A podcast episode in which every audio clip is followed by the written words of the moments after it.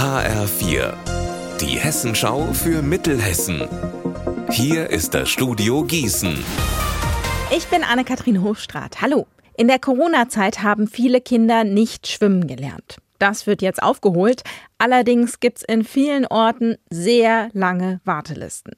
Da dürfte diese Nachricht aus Wetzlar wie gerufen kommen. Hier gibt es für die Anfängerkurse für Kinder ab fünf Jahren noch freie Plätze. Die Kurse finden an jeweils zwölf Terminen in den Sommerferien im Europabad statt.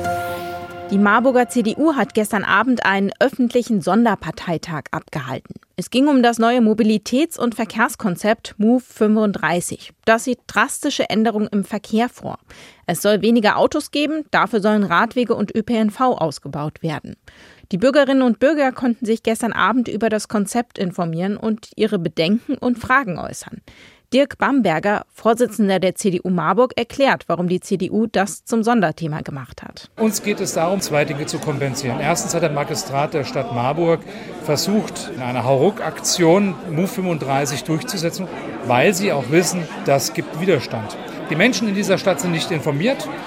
Das wollen wir kompensieren. Erstens. Zweitens sollen die Menschen in dieser Stadt die Möglichkeit haben, beim MOVE 35 mitreden zu können.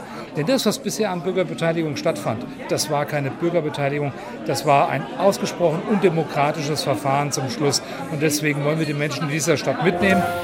Hat ein Fußballer des TSV Steinbach-Heiger das schönste Tor des Monats geschossen? Darüber können Sie jetzt auf sportschau.de abstimmen. Marc Klug. Im Hessen-Pokalfinale Anfang Juni ist es passiert. Sören Eismann hebt den Ball in den Strafraum und da steht Tim Kircher. Er dreht sich artistisch um die eigene Achse und zieht dann Volley ab.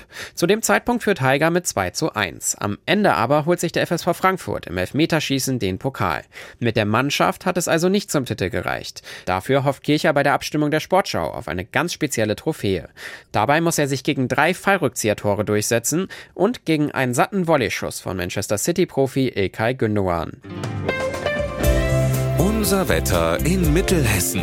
Nach dem Regen bleibt es mal mehr, mal weniger bewölkt bei 21 Grad in Gladenbach und 20 Grad in Braunfels.